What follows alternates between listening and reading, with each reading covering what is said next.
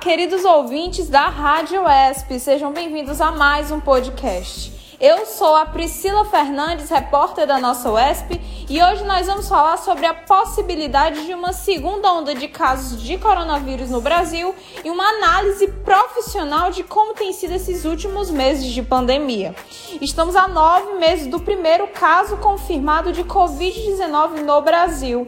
Até agora, somatizamos mais de 6 milhões de infectados e cerca de 172 mil mortes pela doença o que antes seriam 15 dias de quarentena decretada lá em março, se estendeu até para o fim desse ano e nós seguimos na expectativa da vacina do tratamento. Quem vai conversar com a gente é o professor Saulo de Araújo, que tem experiência na área de fisioterapia hospitalar com ênfase em fisioterapia intensiva, atuando principalmente nas áreas de fisioterapia respiratória e cardiovascular.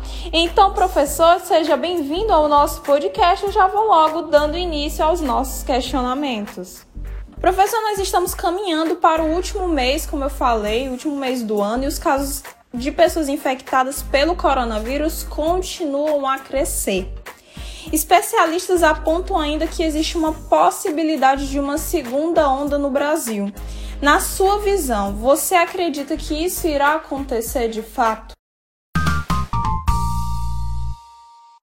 Olá, Priscila. Olá, ouvintes. É, falando em segunda onda, é evidente que não podemos comparar o Brasil como os países europeus, em virtude de eles terem picos, terem tido picos de número de casos com queda brusca em um tempo muito curto, que de certa forma caracteriza uma onda de contaminação, e a gente tem visto e evidenciado que vários países europeus é, é, estão é, com novos picos, com um aumento expressivo do número de casos é, nas últimas semanas.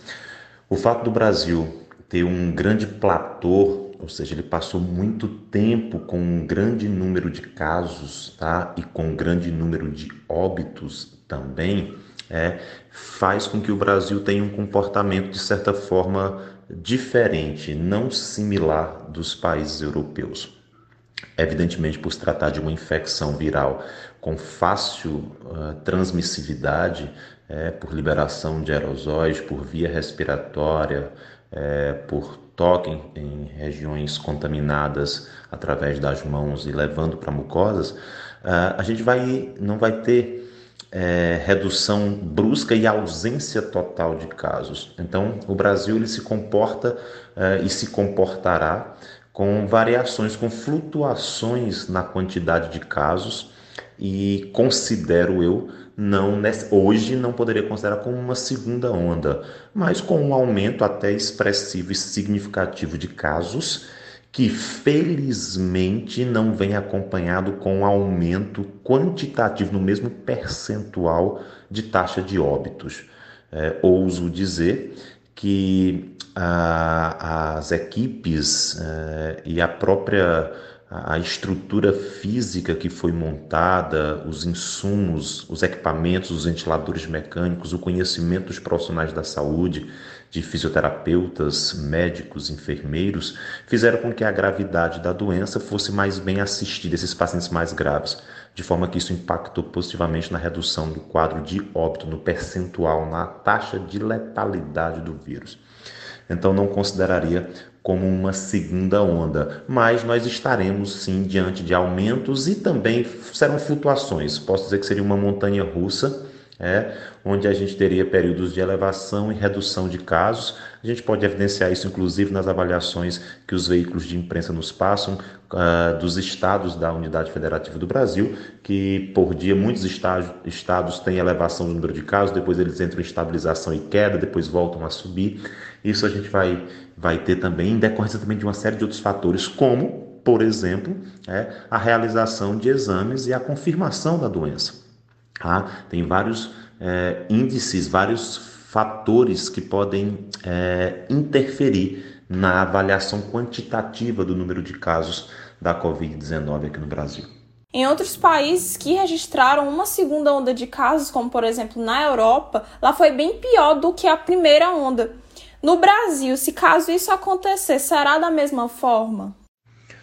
A respeito da de uma segunda onda nós termos desfechos piores do que a primeira, eu não acredito nesse aspecto.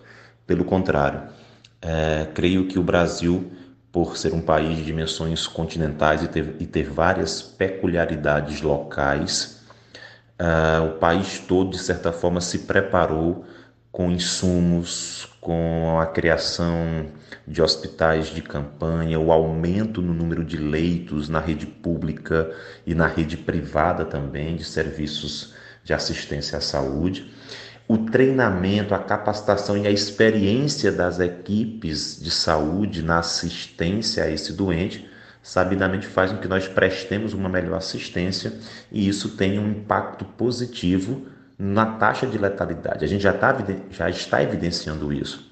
Embora em alguns pontos a gente tenha aumentos expressivos na quantidade de casos, isso não vem acompanhando em aumento expressivo na taxa de mortalidade.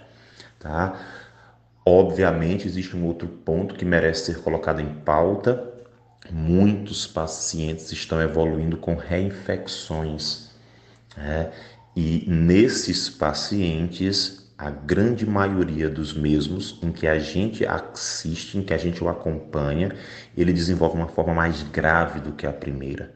Talvez por sequelas pulmonares em decorrência da primeira infecção, em infecções recorrentes, geralmente são pacientes mais graves e isso pode impactar é, negativamente né, nos desfechos desses doentes. No Piauí, especificamente, a flexibilização das atividades teve início no mês de julho. Você acredita que essa flexibilização foi uma, um dos maiores propulsores do aumento de casos no Piauí e também no Brasil? Quando se fala em flexibilização das atividades econômicas, sociais, de lazer, é, sempre vem em mente é, o impacto na quantidade crescente de casos.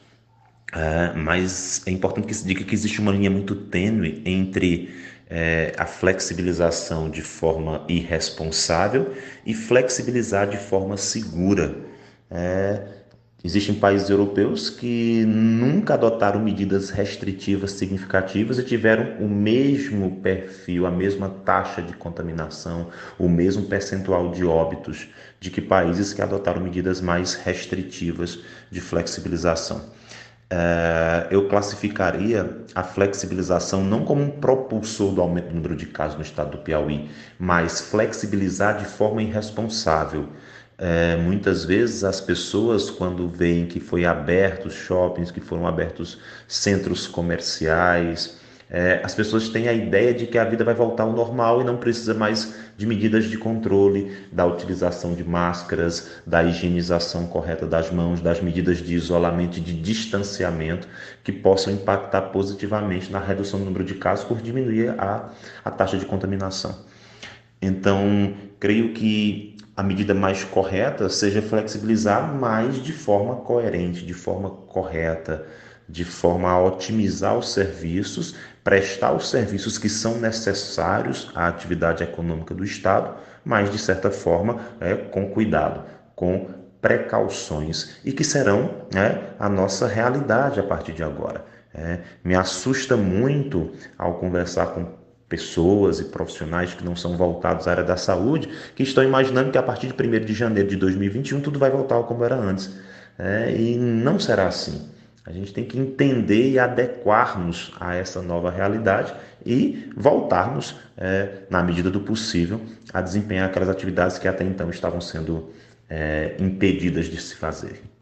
No mês de outubro, o Piauí chegou a ser o único estado do Brasil que registrou alta na média móvel de mortes por Covid-19 por que isso ainda acontece? Você avalia que a volta dos lockdowns, né, que são conhecidos como fecha tudo, pode ser uma alternativa viável para que os casos voltem a diminuir? As medidas restritivas, como a instituição de lockdowns, sabidamente tinham um objetivo muito precípio, que era de postergar a taxa de contaminação, evitando eventuais colapsos em sistemas de saúde que não estavam adequados para a prestação de serviço em uma grande demanda de pacientes infectados, tanto no que diz respeito à infraestrutura de hospitais, eh, de hospitais de campanha, de leitos hospitalares na rede pública e privada e de profissionais de recursos humanos. Então, a criação dessa ferramenta, da instituição desses, desses lockdowns, sabidamente postergou é, a taxa, a onda ou o pico, por assim dizer, é, para mais para frente, pra, de forma que a instituição dos mesmos, a continuação dessas alternativas é, visando redução do quadro, na minha concepção, não seriam as melhores estratégias, não seriam as melhores prerrogativas.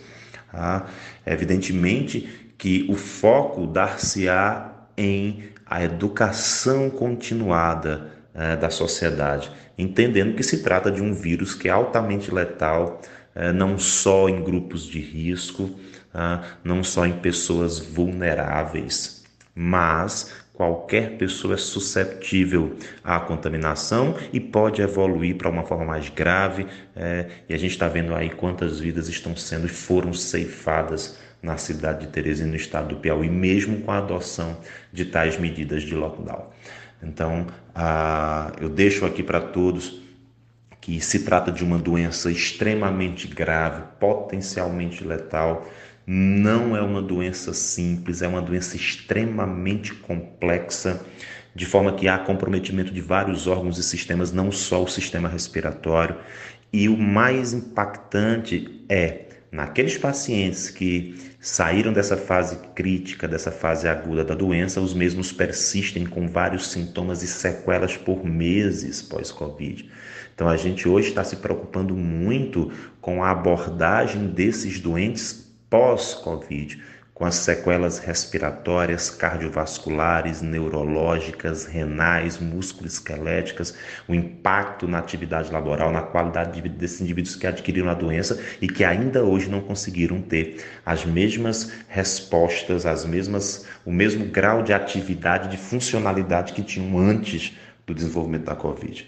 Com base nisso, peço que todos mantenham-se alertas, vigilantes, não quer dizer que você vai ficar preso dentro de casa. Creio eu, mais uma vez, que as medidas restritivas, como lockdown, não sejam, nesse momento, a melhor estratégia para a condução da doença. Mas, sabidamente, que a prevenção para disseminação, as medidas é, como a utilização simples de máscaras, a lavagem das mãos com a utilização de álcool em gel, as medidas de distanciamento, não é isolamento social, e sim de distanciamento social, elas teriam um impacto tão positivo quanto o lockdown, sem tanto impacto na economia e na qualidade de vida das pessoas. Um grande abraço a todos, me chamo Saulo Carvalho, sou fisioterapeuta e um grande prazer poder compartilhar algumas informações com vocês. Até breve. Pessoal, esse foi o nosso podcast. Espero que vocês tenham gostado e se informado melhor sobre essa temática que é tão importante. Nós aproveitamos a ocasião para relembrar que ainda estamos vivendo uma pandemia.